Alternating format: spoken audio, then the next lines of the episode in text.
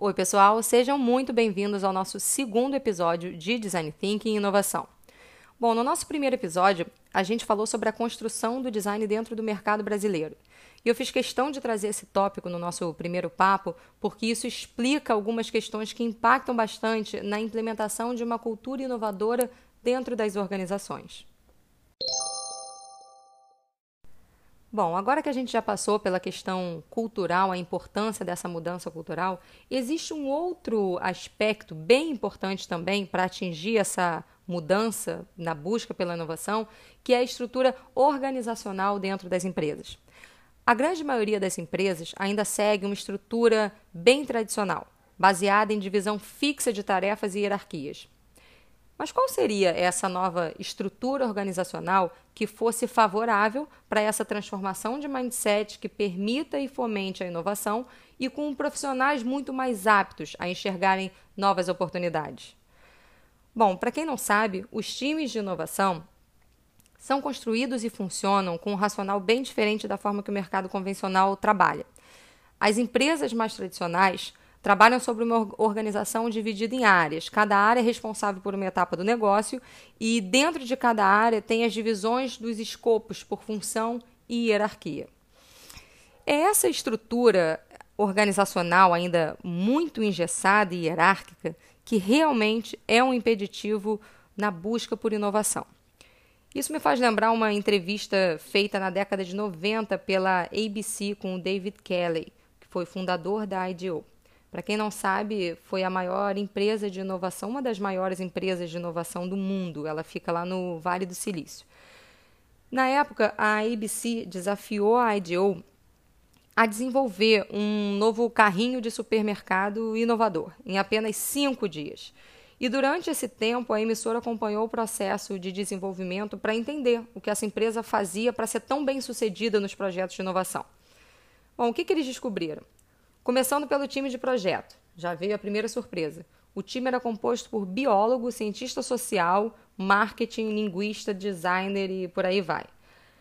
A emissora, vendo tudo aquilo que parecia muito difícil de dar certo, quis entender como eles se organizavam, né? em que área, de que áreas as pessoas eram, quem reportava o quê, parecia bem complexo mesmo. E se a gente for pensar bem, hoje ainda parece complexo, Imagina cerca de 30 anos atrás, né? Realmente era bem difícil de entender. E foi aí que o David Kelly falou a, segunda, a seguinte frase: Em uma cultura inovadora, você não pode ter algo como hierarquia, aonde temos o chefe, a outra pessoa abaixo e a outra mais abaixo ainda. Porque é impossível que o chefe seja o que tenha tido a experiência mais valiosa com carrinhos de supermercados.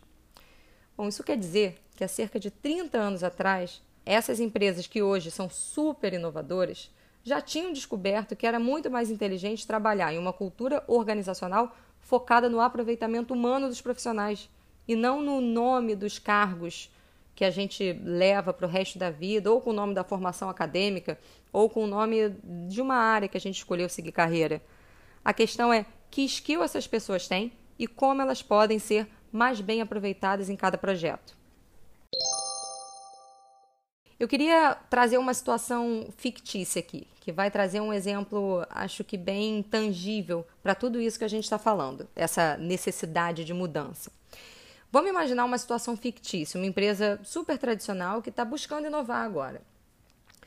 Imagina que o David Kelly dessa empresa, ou seja, o CEO, o fundador, o diretor, enfim, o cara que manda em tudo, o top da hierarquia, você consegue imaginar esse cara metendo a mão na massa, indo em campo, fazendo experimentação, caindo dentro do cenário do usuário?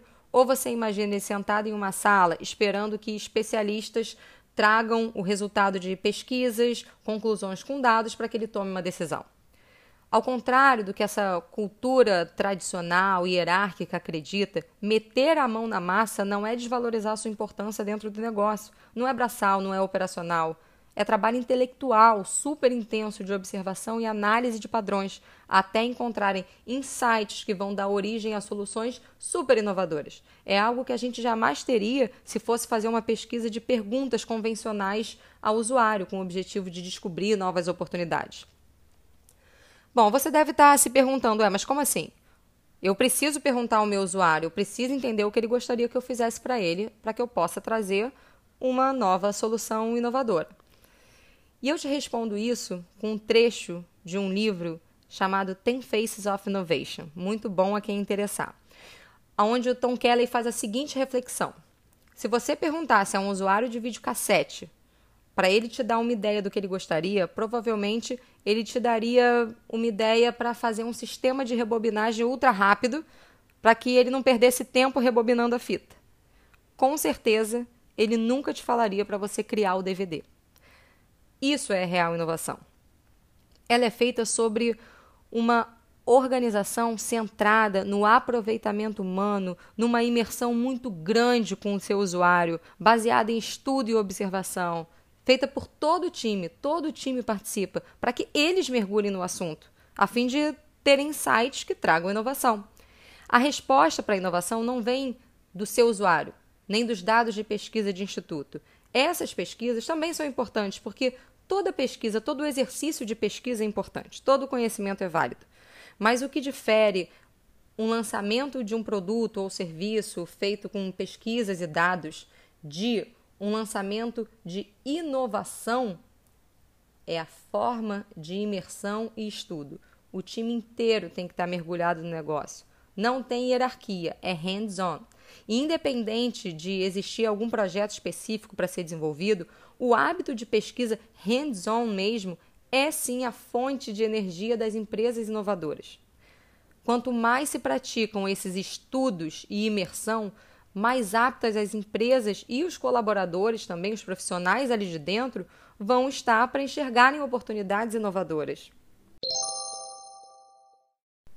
E estamos chegando ao fim do nosso segundo episódio. Hoje a gente entendeu um pouco mais a importância dessa mudança organizacional dentro das empresas que buscam inovação. Para que a metodologia de inovação de fato seja implementada, é fundamental que a gente enxergue a importância do aproveitamento humano nesse processo. Como podemos aproveitar as pessoas com o melhor que cada um tem a agregar nos projetos e nas organizações. Bom, pessoal, super obrigada pelo nosso papo de hoje e até breve.